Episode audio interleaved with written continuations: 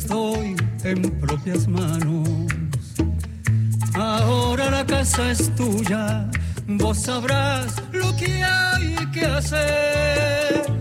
Podés cerrarla, venderla o ponerla, o ponerla en alquiler. Me dijo el almacenero. Esta nueva versión de una canción tan conocida para todos nosotros, ¿no? Que está en, en la memoria colectiva de, de tantos argentinos y argentinas. El señor que nos va a acompañar hoy, a quien vamos a entrevistar entre un montón de periodistas de las distintas regiones de todo el país en, esta, eh, en este espacio que se llama Entrevista Federal, es alguien a quien todos queremos, admiramos, este, ha sido protegido por eh, personalidades como María Elena Walsh, Atahualpa Yupanqui, Mercedes Sosa, Piazzolla, Ferrer, y así la lista puede seguir. Eh, niño mimado en Francia, este, tan querido en la Argentina también, ya lleva 50 años de carrera, este, increíblemente. Y, y aquí está, ¿no? Hoy con nosotros, Jairo, bienvenido, gracias por atendernos, por estar hoy aquí. Muchas gracias, muchas gracias a todos, la verdad, muy amable, un placer. La sonrisa de Jairo no se puede creer. Bueno, ya todos lo, conocemos mucho, pero nosotros, los periodistas que lo vamos a, entrevistar, que lo estamos viendo de cerca en esta plataforma digital, en el Zoom, podemos verlo una vez más y, ver esa sonrisa que, siempre lo ha acompañado. Eh, vamos a ir a Santa Fe, así raudamente, para empezar esta, esta recorrida por todo el país. Allí está Leonardo Pez para empezar a charlar con vos, Jairo. Hola, ¿Cómo estás, Jairo? Eh, te saludo desde el, un gusto desde el LRA 14 Radio Nacional Santa Fe y bueno, saludo también a los compañeros y compañeras de la radio pública. Eh, la primera pregunta tiene que ver con, eh, con la actualidad, porque realmente fue un año muy complicado para todos y todas. en este caso específico para, para un artista como vos, que tiene una trayectoria muy importante, que tenía también un, un desafío importante como este eh, grabar en un álbum este, estas, este 50, 50 años con la música.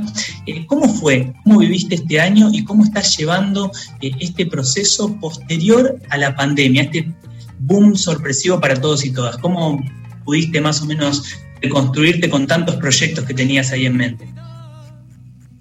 Bueno,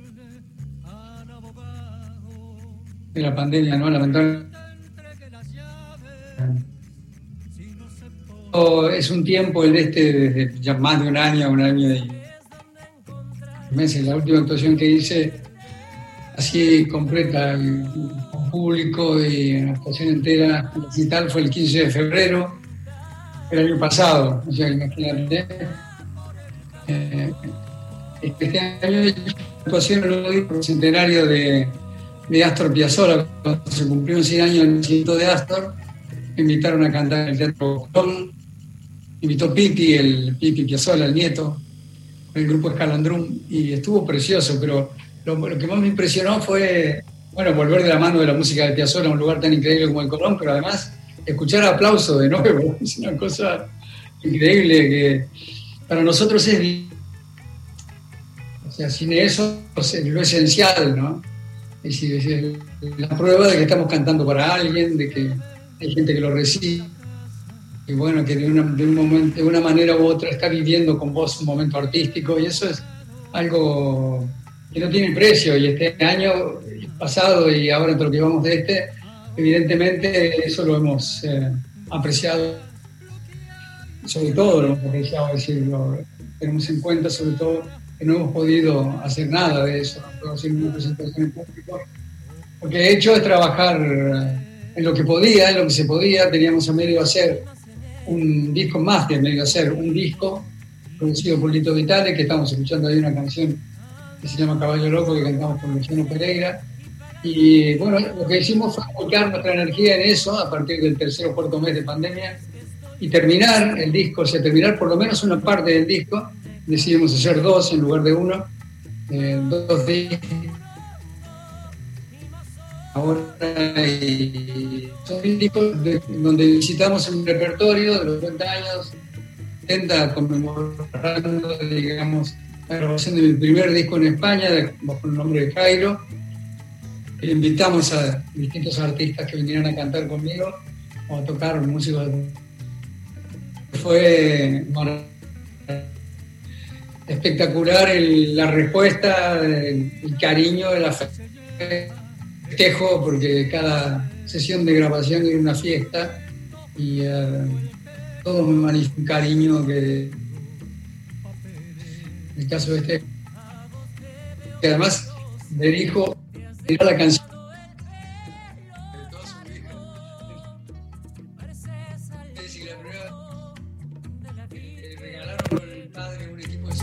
Virgen de Leonardo. ¿Te acordás que lo compramos cuando fuimos a mirar?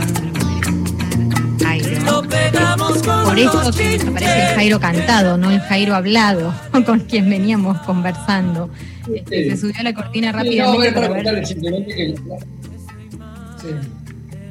Ah, no, digo, a ver si hay alguna manera de, que puedas conectarte con alguna otra computadora o algo para que podamos eh, escuchar tu, tu voz.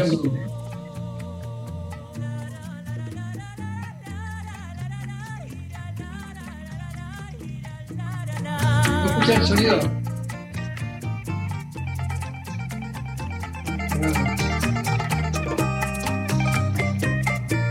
Bueno, yo propongo lo siguiente propongo lo siguiente. Vamos a escucharte cantando uno de estos cortes que ya se pueden empezar a escuchar a través de las plataformas digitales y mientras escuchamos la canción completa, intentamos que Jairo se desconecte y vuelva a entrar al Zoom a ver si la conexión que él tiene de internet este, nos permite poder escuchar todo lo que está contando, ¿no? Porque se escucha entrecortado y, y bueno, nada, nos desespera. Vamos a intentar hacer eso entonces. Escuchemos.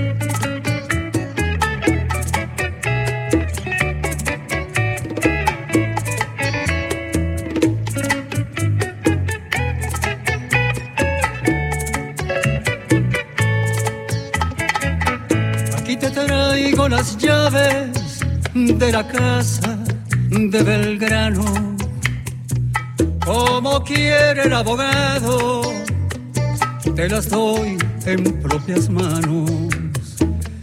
Ahora la casa es tuya, vos sabrás lo que hay que hacer. Podés cerrarla, venderla o ponerla, o ponerla en alquiler. Me dijo el almacenero que hay un tipo interesado. Anda loco por y pagaría al contador. Yo hace un mes que estoy viviendo en un hotel de Cangallo,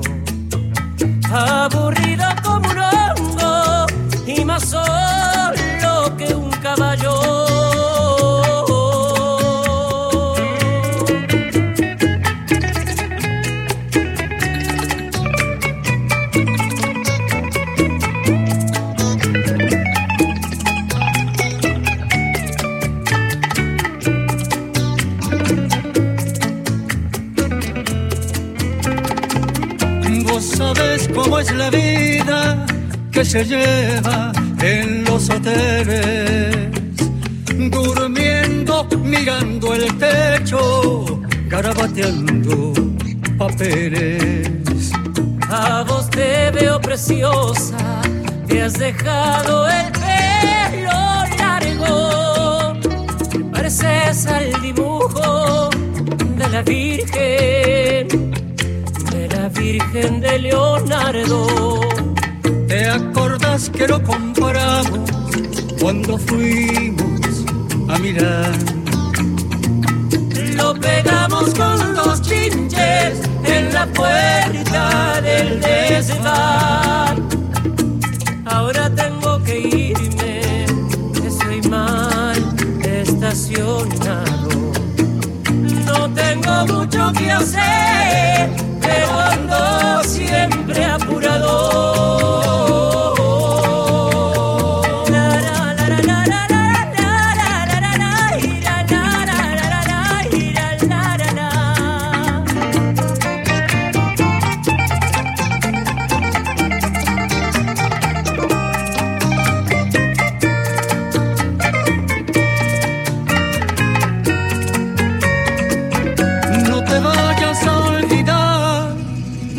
decirle al abogado que ya te entregue las llaves si no se pone pesado. Ya sabes dónde encontrarme en el hotel de Cangallo. Si se te ocurre llamarme, pregunta, pregunta por el caballo.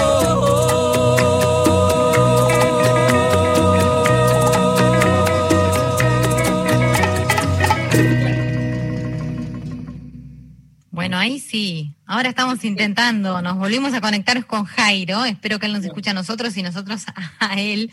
Nos estabas contando acerca de lo que, lo que sucedió en la pandemia y, tu primer concierto, digamos, ahí en el Colón, el primero de varios, ¿no? Claro, claro, sí, sí. Bueno, y la salida de este disco, que es eh, lo que terminamos, lo que hacemos a terminar, por supuesto, antes de la pandemia, y eh, con Lito Vitale, que es el productor del disco y eh, terminamos porque es un disco en el que intervienen varios cantantes, entonces ese problema era que algunos no podían desplazarse de los lugares de origen hasta Buenos Aires para grabar. Y entonces eh, lo que hicimos fue que grabara cada uno en su casa, viste que más o menos eh, quien más, quien menos tiene un buen micrófono, un buen lugar donde grabar alguna cosa y después Lito acá emparejaba todos los sonidos entonces se grabó el disco del final, lo demás estaba todo grabado. Pero bueno, por ejemplo, con Rally Nuevo fue así, cuando grabamos en el ferroviario también lo hicimos así. Esta con Luciano Pereira la grabamos en el estudio de, Lito. Esto fue antes de la pandemia. Claro, claro. Un discazo que de todas maneras recién está empezando a sonar, ¿no? Este, es como el comienzo de, una gira. todavía no salió el disco. Claro. Sí, todavía no salió el disco en realidad. El disco salió, hubo un primer corte con la milonga del trovador, con Eruca Sativa y, y, eh, y, Abel Sí, y ahora la esta de Luciano Pereira y después de Caballo Loco. Y el, viernes va a salir el tercer corte que es Milagro en el Bar Unión con León Gieco y Víctor Heredia. Qué bueno, qué bueno. Bueno, mira, nos vamos a ir de Santa Fe, que fue la primera pregunta, surgió de allá, nos vamos a ir a Zapala. Allá está Eduardo Torres también para preguntarte. Hola Jairo, buenas tardes. ¿Qué tal? ¿Cómo estás? Pues, nosotros somos de un lugar donde hay muchos vecinos del Cruz del Eje. Hay muchos docentes por acá. Muchos docentes seguramente te están escuchando. Han venido a trabajar aquí, se quedaron, formalizaron familia y están acá. Un abrazo, eh, para, ellos. Un abrazo eh, muy grande para ellos. Muchas gracias. Yo quisiera preguntarte acerca de que habiendo estado en un alto reconocimiento artístico en Europa, eh, ¿por qué la decisión de instalarte definitivamente en el país? Uf, eso, eso tiene que ver con lo personal, es decir, con, con el afecto y sobre todo, sobre todo con que la vida es una sola. Y yo, la verdad es que yo había vivido 25 años en Europa, seguidos, y tenía ganas, tenía muchas ganas, desde mucho antes de venirme, de venirnos, ¿va? Tenía ganas de regresar al país y hacer algo parecido, qué sé yo, algo que se pareciera a lo que estaba haciendo ahí, es decir, había conseguido muchísimo en países muy difíciles, como el país más difícil era Francia, porque es otro idioma y porque más complejo, digamos, que un hispano, digamos, tenga, que alguien de habla hispano tenga reconocimiento de a un nivel tan popular. Es decir, generalmente los cantantes que grabamos en España, eh, cuál era la, inquietud nuestra de grabar el disco en España, que salió en España y luego en todos los países de Latinoamérica. Ese era el, es el camino que siguieron, que siguieron todos, ¿no?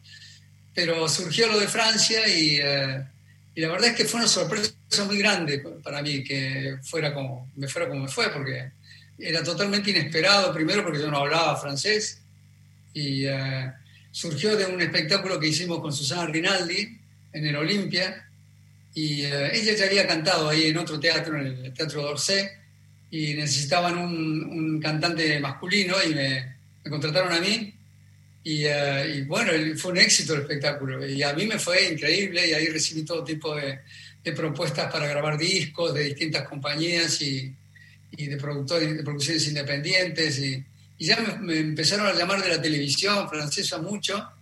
Y fue tanto el, impacto que eh, el primer programa de televisión que hice con Nana Muscuri, una cantante, la cantante griega, que tuve que, bueno, eh, hablé con la compañía discográfica en España y eh, les dije que me iba a vivir a Francia. No querían ellos, no querían seguirme en la aventura, ¿no? Porque ellos miraban la lógica, indicaba que ellos miraban hacia España y Latinoamérica nada más no cruzaban los Pirineos, no, no, no había cantantes españoles, cantantes desde ahí, desde, desde España. Y entonces eh, yo les dije, bueno, hagamos una cosa, yo me voy, porque la verdad es que veo que hay una oportunidad única, ¿no? Y así fue. Recuerdo que fui a Francia, grabé el primer disco y fue un éxito arrollador. Vendimos 700 mil discos, fue una cosa tremenda. Y eh, en realidad me pasé varios, un par de años por lo menos, viajando entre Madrid y París hasta que decidimos con la familia irnos a vivir a París porque estaba viviendo arriba de un avión prácticamente. La verdad que no era vida. Así que, bueno, me fui a vivir muchos años en París, grabé, hasta ahora tengo grabados 15 discos en francés. ¿eh?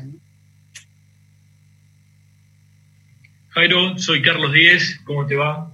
De Hola, bueno, sin entrar en, esos amoríos hermosos que vos tienes con los festivales, con Tafí Viejo y su mundo ferrocarrilero, de Monteros, de Simoca, de tantas fiestas hermosas, quiero poner el acento en un aspecto muy particular de tu vida, el gran respeto que has tenido a lo largo de toda tu trayectoria por la palabra, por la poesía.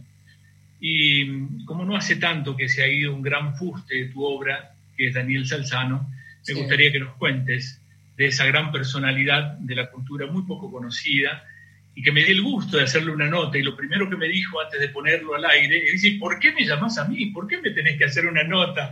Fue hermoso, pero contanos, contanos de él, por favor. Daniel era, bueno, así, era muy modesto, pero era un, poeta excepcional, uno de los mejores poetas de Córdoba y, y un poeta extraordinario. Yo creo que si no, tiene más, no ha sido más reconocido a nivel nacional y demás, es porque no se movía de ahí, estaba ahí, no... Eh, bueno, él tuvo unos años en, los que se tuvo que ir al exilio, estuvo viviendo en, en Madrid, y nosotros nos conocimos en Europa. Yo conocía la obra de él y él conocía, me conocía a mí como cantante, pero no nos habíamos cruzado nunca. Yo lo admiraba mucho a él, mucho. Había un par de libros, que un libro por lo menos que me lo llevaba siempre conmigo, porque siempre me, gustaba muchísimo releer, leerlo. Era un escritor extraordinario, un poeta maravilloso, muy sutil, muy original, con un lenguaje muy particular y demás. Y nunca había hecho canciones. Entonces un día eh, me, escribí una, recibí una carta donde yo vivía en París y en la carta me mandaba, con la carta me mandaba dos letras, dos, dos poemas susceptibles de ser canciones. ¿no? Me preguntaba incluso eh, si podían llegar a ser canciones, que teníamos un amigo en común en Córdoba y que eh, su amigo le había sugerido que me escribiera y que me las mandara, ¿no? Y me las mandó. Y yo no le contesté la carta, una carta maravillosa, yo la conservo siempre porque las cartas de Daniel eran, bueno, pura poesía, también las cartas, ¿no? O sea, tener un intercambio epistolar con él era, era soñado, ¿no? Y entonces eh, yo a los 10 días tenía que ir a España porque mi familia estaba de vacaciones ahí en Madrid. Ellos son, mi mujer es madrileña, los chicos, los mayores, todos nacieron ahí. Y tenía toda la familia de mujer ahí, los padres, los primos, los tíos, todos Entonces estaban de ahí, ahí pasando el verano y yo estaba actuando en Francia, por ahí, una gira. Entonces tenía un descanso de cuatro días y me tomé un avión en Marsella y me fui a Madrid para estar con la familia. Pero antes de ir a la casa donde estaba mi familia, pasé por la casa de Daniel Salzano, por el departamento donde vivía, y se llevó una sorpresa muy grande. Me abrió la puerta la mujer y me dice, ¿vos Jairo? Digo, sí, claro, le digo, ¿pero qué, qué haces acá? Y vengo a y empezó a gritar desde ahí, y dice, ¡eh, Dani, te busca! y apareció Salzano con esa cosa que tenía, esa tranquilidad con la que hablaba, una parsimonia, una cosa tan extraordinaria ni una palabra de más, ¿viste? Increíble, Daniel, un personaje extraordinario, tan culto, tan educado, tan, tan maravilloso, tan buen amigo, tan enamorado de la palabra, de la poesía, de la, cultura en general, de los libros, del cine, por supuesto, era un gran especialista, tiene varios libros editados eh, sobre de cine, y eh, era el director del Cine Club de Córdoba de siempre, qué sé yo, era un tipo excepcional. Una anécdota voy a contar para la gente que no lo conocía. Cuando llegaba el frío del invierno, él se ponía un abrigo que tenía muchos bolsillos, tenía bolsillos por todos lados. Entonces se lo ponía y en cada bolsillo metía ediciones de bolsillo, justamente, de libros, de novelas, poesía, lo que fuere, que a él le gustaban mucho.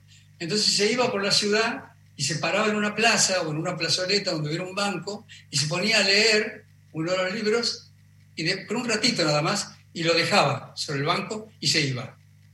Y iba a buscar otra plazoleta, otra plaza, iba dejando libros por la ciudad. Bueno, así era Daniel, ah. tenía ese tipo de gestos. Era un tipo excepcional, por eso los cordobeses lo recuerdan con ese cariño, era un, gran historiador de Córdoba, además nadie conocía la ciudad como él, se conocía todos los, todos los, rincones de la ciudad, pero sobre todo conocía a la Córdoba más profunda, ¿no? la, la del corazón, la del alma, y la sufrió mucho en el exilio, porque él estuvo exiliado en Madrid varios años. ¿no? Y fíjate vos que con él compusimos cerca de 85 o 86 canciones, la mayoría de ellas las grabé, y nunca nos juntamos para componer. Si siempre compusimos, eh, hicimos las composiciones a distancia. Es decir, eh, cuando él vivía en Madrid, yo vivía en París. Y cuando él acá vino para vivir en Argentina, se fue a Córdoba y yo me quedé acá al lado de Buenos Aires. Así que eh, allá era cuestión de fax, cartas, ¿viste? Bueno, era muy epistolar la, la, la amistad, ¿no? y hablamos por teléfono también, ¿no? Pero después acá con la llegada de las tecnologías nuevas ya no sé, nos escribíamos eh, WhatsApp ese tipo de cosas, mensajes. Y sobre todo, lo que no perdimos nunca era hablar por teléfono, siempre un par de veces por semana y hablamos conversaciones larguísimas, arreglábamos y desarreglábamos el mundo 40 veces. Nos reíamos mucho, teníamos muchas cosas en común, la verdad. Era uno de, ha sido uno de los mejores amigos que me dio la vida. Muchas gracias, muchas gracias. Jairo, buenas tardes. Francisco Alejandrino desde San Luis. Eh, y un gusto saludarte. Me vuelvo a Tucumán. Acaba de preguntar el tucumano, pero yo me vuelvo para Tucumán para preguntarte por Mercedes Sosa. ¿Qué recuerdos tenés de, Mercedes Sosa? Y como una referente de las eh, artistas de Latinoamérica, que fue la negra y lo sigue siendo, ¿cómo ves la lucha de las mujeres en la música por estos días? Bueno, voy a empezar por el final. Yo creo que hay muchísimas mujeres que cantan muy bien, que son muy buenos músicos. Además, yo acabo de grabar La Milonga del Trovador en el disco este con Eruca Sativa, y cuando ves cómo toca la, guitarra Lula Bertoldi, cómo toca este, Brenda al bajo, es impresionante. Son músicos de un nivel excepcional, y ni qué hablar de cantantes y demás. Hay muchísimas cantantes son todas eh, extraordinarias. Es una, tradición en la Argentina. Las mujeres siempre han cantado muy, muy bien, ¿no? Eh, tenemos ejemplos por ahí, qué sé yo, desde siempre, ¿no? Eh, pero bueno, para ir a Mercedes Sosa creo que es, la cantante, digamos, la más grande, creo que es una de, en voz femenina yo creo que es Mercedes y en voz masculina Gardel, yo creo, ¿no? No hay, yo creo que no hay diferencias, los dos tienen un nivel muy parejo, ¿no? porque tienen una particularidad extraordinaria y es que tienen una voz única, una coloratura en la voz, un, timbre de voz que emociona. O sea, Mercedes es una, cantante que abría la boca, estaba al lado tuyo. Y empecé, porque cantaba siempre, le gustaba cantar. Entonces escuchaba cualquier cosa, escuchaba una melodía por ahí y se ponía a cantar. Entonces la escuchabas cantar, abría la boca para cantar y te conmovía directamente tenía ese timbre de voz tan personal, tan particular, inimitable, por supuesto, es inimitable, así como el, fraseo de Gardel es el más imitado en el tango, eh, por últimamente también el de Goyeneche, pero bueno, en el folclore o en la música latinoamericana, yo creo que la voz de Mercedes es inimitable, ¿no? Es una, artista de esas que salen muy de vez en cuando y que por suerte nació en, Argentina, ¿no? En, en Tucumán, la mecha divina. Gracias, Jairo. Muy amable. Buenas tardes, Jairo. Te saluda desde Paraná, Entre Ríos, Fernanda Dambrine, desde esta hermosa radio, LT14 y nuestro teatro 3 de febrero, que cómo te extraña. cómo suena y vibra ese teatro cuando cantás a capela el Ave María. Oh, Dios mío. Bellísimo. Te da una gana de ir, ¿viste? Me imagino. Y nosotros de recibirte. Te dejo el saludo de todos los entrerrianos y este saludo pleno y sincero por los 50 años con la música. Y yo voy a hacer una línea del tiempo y quería que cuentes una anécdota, que debes tener muchas, que me enteré por allí que te pasó en Inglaterra en una gira, que necesitabas, estabas buscando una guitarra y en un salón muy londinense, y que cuentes a ver quién te atendió y cómo fue la historia de la guitarra allí. Ah, sí a Cat Stevens tocar una guitarra. Es como toca una forma extraña que parecía una tortuga, una caparazón de tortuga. Era un Ovation que es un, sacó un modelo que sigue, sigue estando y sigue funcionando. Pero en aquella época era una cosa extraña, era la primera vez que aparecía eso, ¿no? Y, y me llamó mucho la atención. Entonces yo fui a la casa de música a preguntar, a ver, los que tenían una casa de música en Londres que tenía eh, eh, contrato con Ovation y, me dijeron que no tenían ninguna. Me atendió que muy amable me dijo, pero hay un músico que compró una, no hace demasiado tiempo, no la usa porque no resultó para él, o sea, para el grupo de él, no le gustaba el sonido para el grupo de él, no era lo que pensaba que podría ser, ¿no? Y entonces me dice, y la quiere vender. Dice, la ha tocado, no sé si la ha tocado dos veces en mucho. Así que le dije, bueno, dígame, ¿y lo podría ver? Sí, sí, claro. Dice, me, llamó por teléfono, me dio la dirección, tomó un taxi con Teresa, que estaba con mi mujer, yo, y nos fuimos a un lugar que tenía un pasillo muy largo en el barrio de Chelsea. Y em, entonces eh, había un salón grande, enorme, como un salón de baile, ¿viste? Esos salones viejos de baile que les ponen las sillas alrededor y parece esos bailes antiguos. Sí, Una cosa así. era de ensayo en realidad, ¿no? Eh, tenía algún panel acústico, estaba muy moderno para la época, ¿no?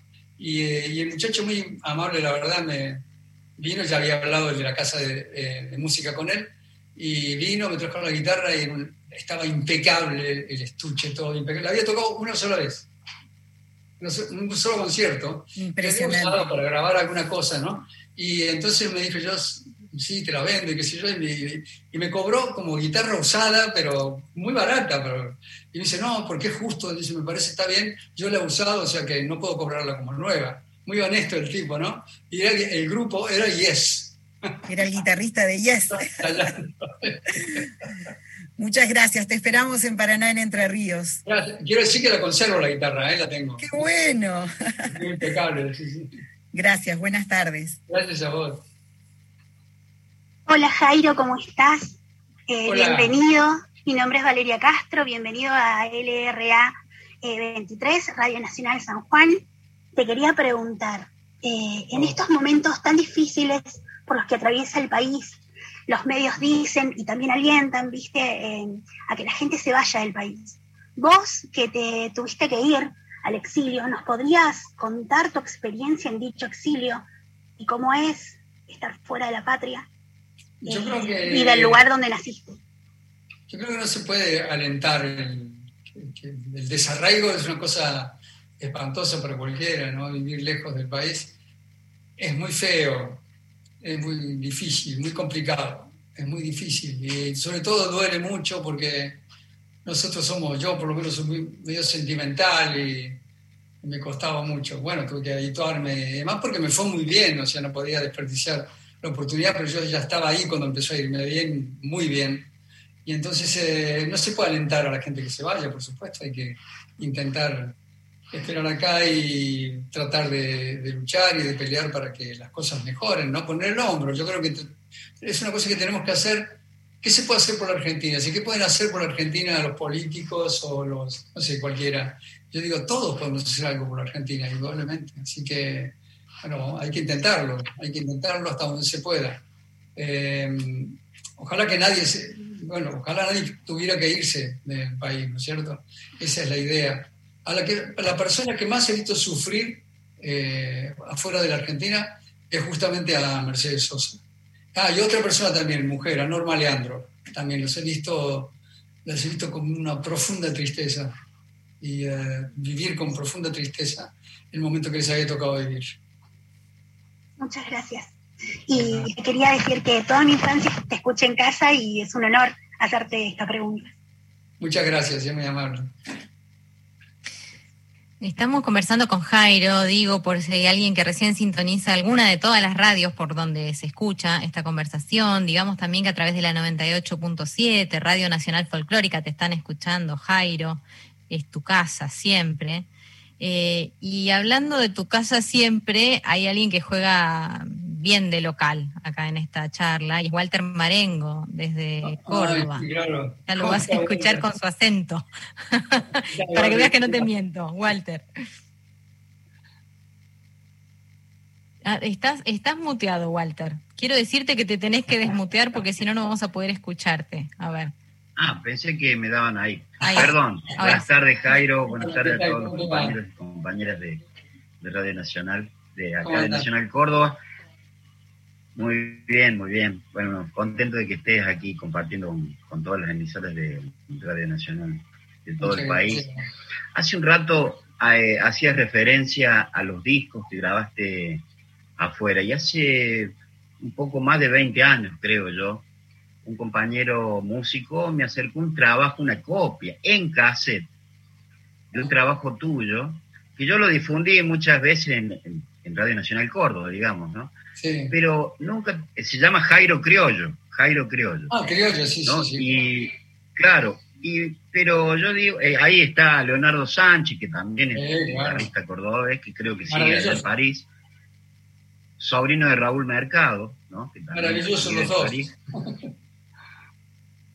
También está Raúl Barbosa en ese disco, ¿no? También está Raúl y digo yo, ¿por qué nunca, por qué nunca tenemos la posibilidad porque de, tener ese, esos trabajos aquí en Argentina, ¿no? No, pero salió. una copia en cassette, obviamente que no lo puedo no, pero se editó en Argentina, ¿eh? se editó. Está editado en Argentina ese disco. Es más, ah. le agregamos, para editar en Argentina le agregué un par de canciones. Le agregué una canción que canté con Juan Falú, me acuerdo, en mi casa la grabamos. Y otra canción más que yo había compuesto con Luis Landricina, que se llama Lamento del Indio Chaco, un poema de él al que yo le puse música, ¿no? Eh, y, no, está, está, bueno, ahí está Leonardo Sánchez, que para mí es uno de los más grandes músicos que ha dado Córdoba y un músico excepcional, es un gran director, de, es un gran arreglador, director y compositor de música sinfónica, ¿no? Es un gran músico extraordinario, un guitarrista tremendo. Un día vino para el ¿viste? de guitarras del mundo que organiza Juan Falú, un día lo trajo a Leonardo, no sé si fue en Entre Ríos, en Paraná, justamente, donde tocaron, y, eh, tocó Leonor ese día. Dice, che, vino a tocar, me dice Juan con ese acento tucumano que tiene, me dice, vino a tocar un amigo, el amigo tuyo, ese Leonardo Sánchez, dice, no lo traigo más, dice. lo bien Se llevó toda la gloria. bueno, decía, en broma, por supuesto, con admiración. Otro que quiero mucho, Juan Falú. ¿Eso estará en las redes? Sí, ¿Estará en las redes eso, Jairo? Yo creo que sí, está, está, sí, sí, sí, está. Está, tiene un dibujo, tiene la tapa, tiene un dibujo de una mano, y el centro de una guitarra, una mano, eh, que es un trabajo, un trabajo, una pintura de, de Campodónico. Sí. sí, un trabajo divino, me gusta mucho. Porque hay canciones de las distintas regiones. De Entre Ríos está el peoncito de estancia, el Linares Cardoso. Claro. Eh, bueno, hay de todo. Está, Córdoba va está también. Está Córdoba va también. Sí, Bueno. vamos a dar paso a los compañeros y después me puede quedar otra pregunta si existe la posibilidad. gracias. eh, no, no, se lo puede dejar de lado. Claro. Bueno, mira, nos vamos a Río Mayo. Allá está Estela Maris. Este, también para preguntarte, Jairo. Hola. Hola, ¿qué tal, Jairo? Buenas tardes.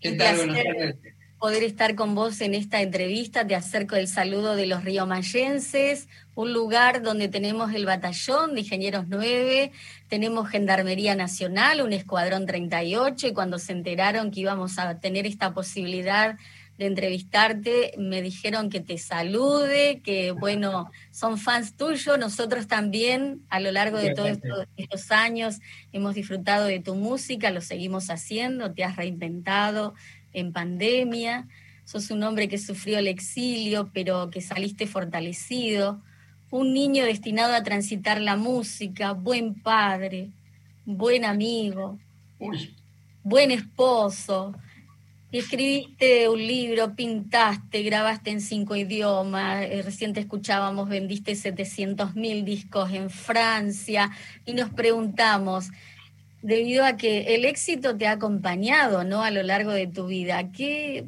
qué sueño tiene Jairo? ¿Qué, ¿Qué le gustaría cumplir en la vida?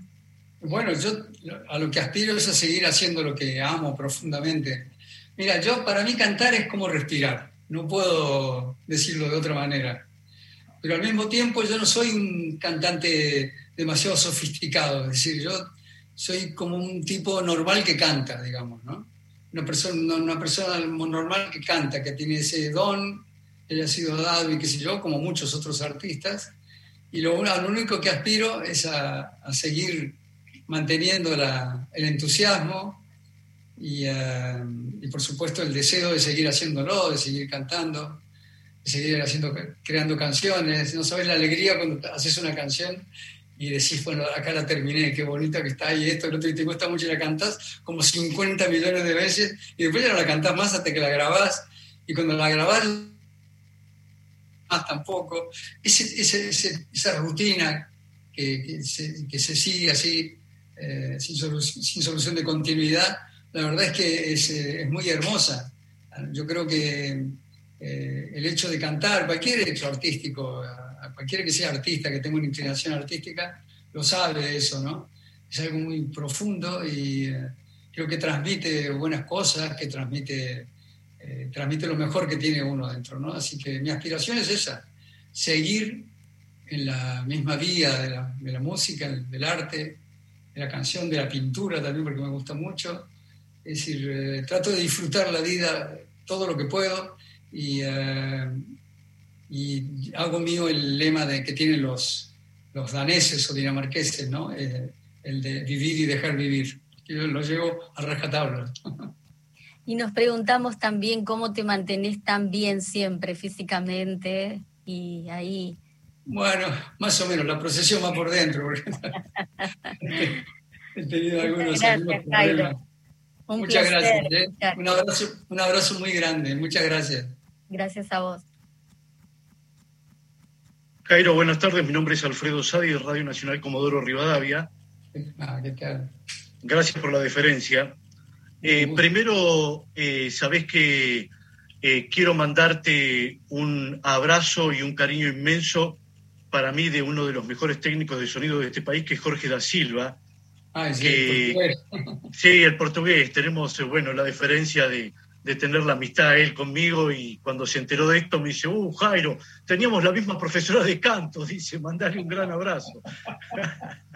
sí, es divino, el portugués es uno de los grandes, ¿eh? Ese sí que conoce las voces de todos, de todos los cantantes, los ha grabado a todos, a todos, ¿eh? Cuando digo todos, es todos, es decir, por el estudio, y todo el mundo quería grabar con él todo el mundo, todos los cantantes que iban al estudio donde él estaba, el estudio Ion acá en Buenos Aires, que era uno de los pocos estudios, de los grandes estudios, quiero decir, donde había espacio suficiente para una formación de cuerda, donde se puede grabar una batería de una manera extraordinaria porque hay espacio sonoro y eh, se puede grabar muy bien. Pero el portugués le sacaba jugo a todo eso y no ha habido técnica moderna que haya podido con él. Él conocía todo, desde el principio, desde el vamos, y tenía y tiene un gusto extraordinario, ¿no? Es un gran, o sea, uno de los grandes, ¿eh?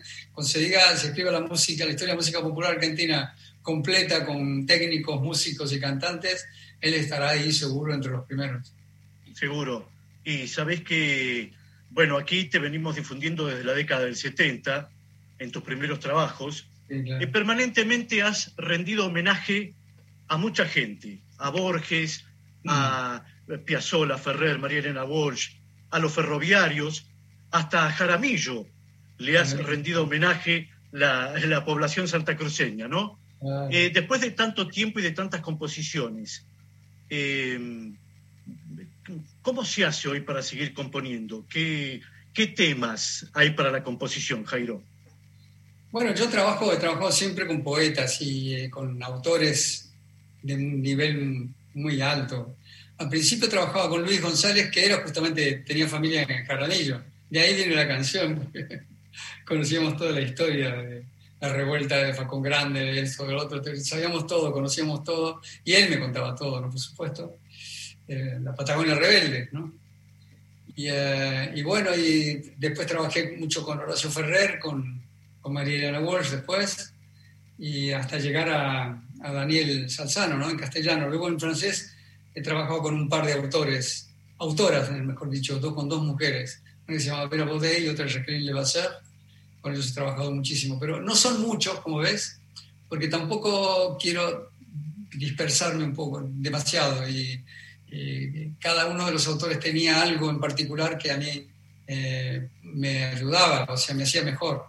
Y son todos grandes, grandes autores, ¿no? bueno, qué bueno, ¿qué voy a descubrir yo de María Elena, de María Elena Walsh?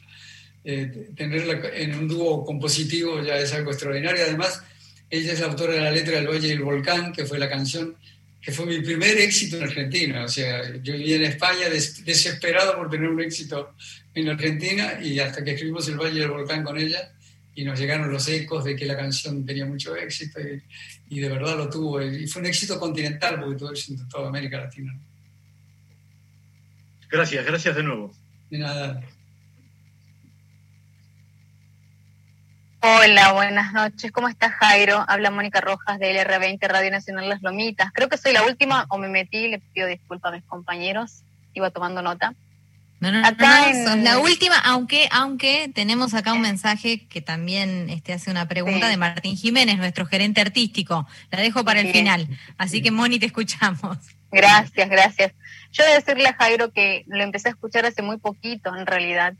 Y hoy me quedé tarareando esa canción con mi operador en la tarde de radio, de, acá de Las Lomitas, y dice, pregúntale, Mónica, eh, ¿a quién se le dedicó eh, la canción de Caballo Loco? Esa es la pregunta de mi operador. La mía es, más que nada, eh, bueno, hay miles de preguntas que se nos vienen a la cabeza porque tenés una amplia trayectoria y muy admirable y, bueno, querido por todos. ¿Qué lugar ocupan los premios y tu éxito en tu vida personal? Bueno, los, premios son reconocimientos en realidad, ¿no? Es decir, al principio eran serios para mí porque eh, eh, me permitieron ganar algo de dinero también al principio porque gané un par de festivales en España, y, pero salí enseguida de ese circuito porque si no te encerrabas un poquito en eso y vivías pensando en hacer una canción para presentarla en tal o cual festival y cantar no se trata de eso, por lo menos no era así como yo pensaba desarrollar mi carrera y estaba al principio, nada más. Entonces estaba debutando y tenía que tomar otros derroteros, ¿no? Después hay reconocimientos, sí, reconocimientos que te da las distintas ciudades donde vas. Este, Francia me dio un, reconocimiento altísimo porque yo soy caballero de las artes y las letras de la República Francesa, una condecoración muy importante para ellos teniendo en cuenta el grado, la altura, el interés y el grado tan, alto que tienen, que, en que tienen los franceses la cultura, ¿no? Y las artes en general, ¿no? Y además tiene esa, esa condecoración tiene para mí un valor doble porque me la entregaron, me la concedieron eh, cuando ya no vivía en Francia. O sea, yo vivía en Argentina ya y me había ido de Francia y un día me llamaron, me mandaron un mensaje diciéndome de la Embajada de Francia para mandarme una carta de la, de la ministra de Cultura de ese momento que me decía que en reunión, claro, para eso se reúne el gabinete, ¿eh? para una condecoración de esa naturaleza. Mi hijo, que hace política, que es eh, este, concejal en París, me decía, papá, ten en cuenta que ese día, un momento ese, en ese, en ese momento, dice, el gabinete se juntaron y en un momento dado hablaron de vos. Qué lindo. Querían que vuelvas. bueno, eso Claro.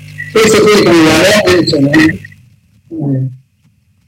Y este, por lo demás, lo, de Caballo Loco, nada, es una historia de ficción, ¿no? ah, qué lindo.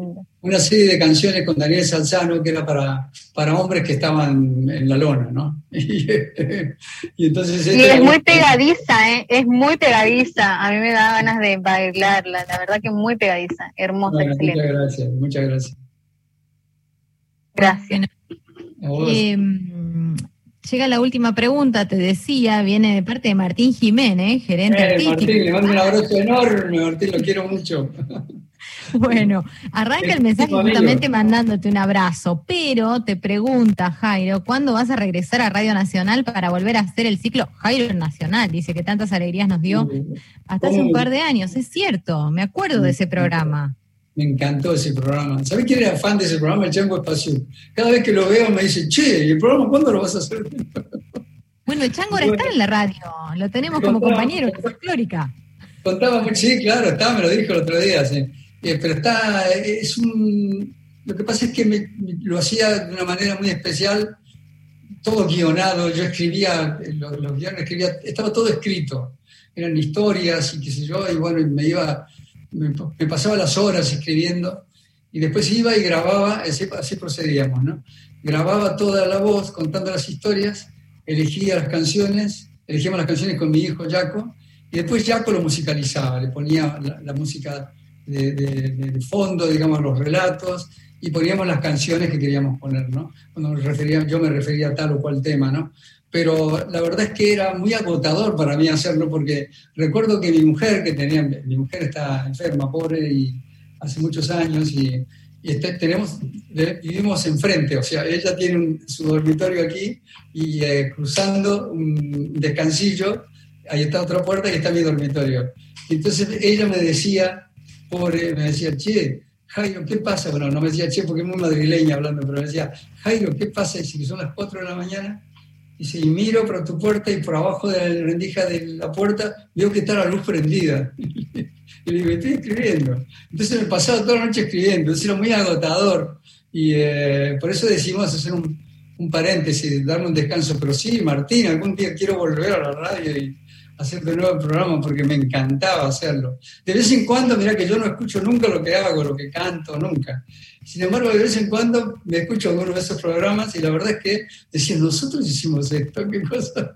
Me, encanta, me ah, encantaba. Algunos de los, temas eran bonitos, algunos de los temas que tocábamos eran bonitos, nos íbamos con leyendas y con cosas. Es bonito. La radio es extraordinaria, ¿no? El trabajo que hacen ahí en la folclórica es maravilloso. Bueno, no perdemos las esperanzas de que en algún momento repongas energías y vuelvas. Ojalá, ojalá. ojalá. En todo caso, le mando un abrazo muy grande a Martín. Bueno, Jairo, nos quedan poquitos minutos, pero quiero que aproveches también para contar esto de las presentaciones que, tenés en mente, este, qué, ocurre, ¿no? Con esto también de la pandemia, digamos, ¿se puede hacer presenciar lo mismo? Vamos a ver cómo evoluciona, ¿no? Entonces, estamos por supuesto, dependiendo de cómo evolucionen las cosas, pero mientras tanto vamos programando también el, futuro, es decir, más o menos pensando que se pueden hacer cosas y demás. Ojalá que se pueda hacer. En todo caso, tenemos eh, ya firmes y, eh, tres fechas para empezar, digamos, en, el mes de mayo, el 15 de mayo. Empezaríamos en, empezaremos en el espacio Quality de Córdoba, el mismo mes, el 22 de mayo, en el Teatro El Círculo de Rosario y el 29 de mayo en el Teatro Ópera aquí en, Buenos Aires. Es el principio, nada más. Después espero seguir cantando todas las semanas y viajando como antes. Se extraña tanto. El otro día hablamos con Juan Carlos Baglietto, con quien hicimos una gira inolvidable, que empezó para hacer ocho actuaciones y terminamos haciendo 60.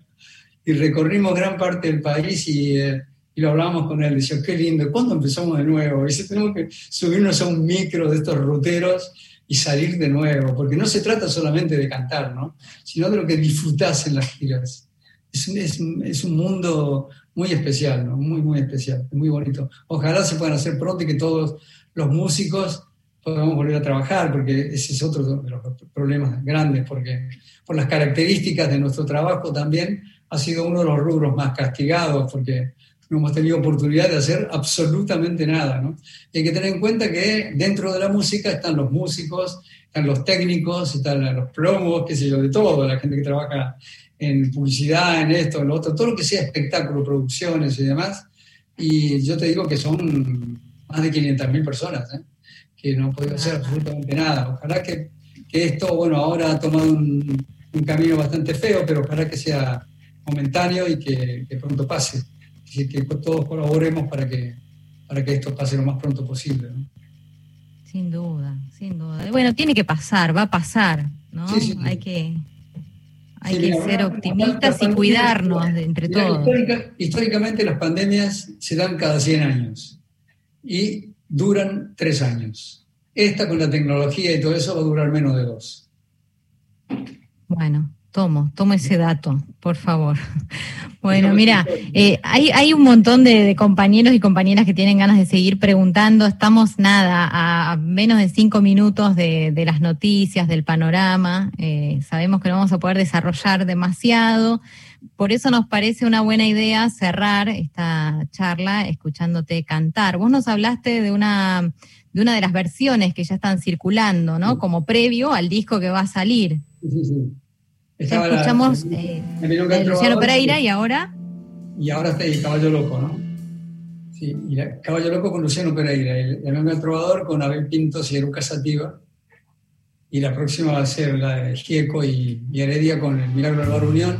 Y también quiero agradecer la participación en el disco, primero Lito Vitali, que es un productor y músico, bueno, ya lo saben todos, no se puede que yo, maravilloso y aparte es un queridísimo amigo pero también están en el disco Nahuel Penisi, Pedro Aznar, eh, está Morelo, Marcela Morelo, está eh, Elena Rogers, está Juan Carlos Baglietto, está Lisandro Listimuño. Eh, en fin, es un, es un dream team, digamos, ¿no? Y la verdad es que todos participaron con un entusiasmo y un cariño. Mis hijos también, una canción que grabamos juntos todos, una canción de pandemia, digamos y mi hijo Jaco, con el que cantamos un, famoso himno que es uno de los, hits de esos 50 años. Bueno, muchísimas gracias Jairo por esto. Nos vamos a quedar escuchándote cantar. Te agradecemos. Mira, a todos te aplaudimos, aunque sea a través de la imagen, quienes te estamos pudiendo ver. Muchas gracias. ¿eh? Escuchando tu, charla, tu música y bueno, y seguiremos siguiéndote como, como siempre, ¿no? Como siempre te hemos seguido a través de las redes.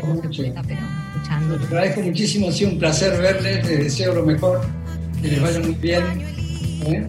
Pura vida, como dicen los costarricenses, los picos, pura vida y que les vaya muy bien, que sean muy felices. Que pase pronto esta pesadilla de la pandemia.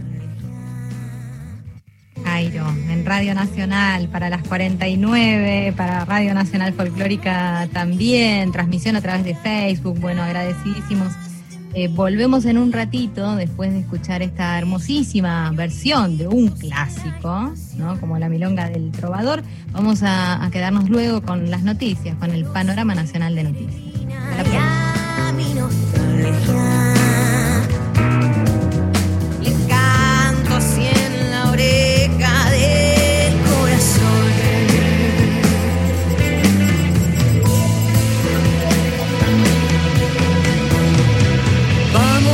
a la distancia, así que soy el trovador. Si la distancia llama, yo jamás veré ponerse el sol. Vamos a la distancia ya, y si no llego a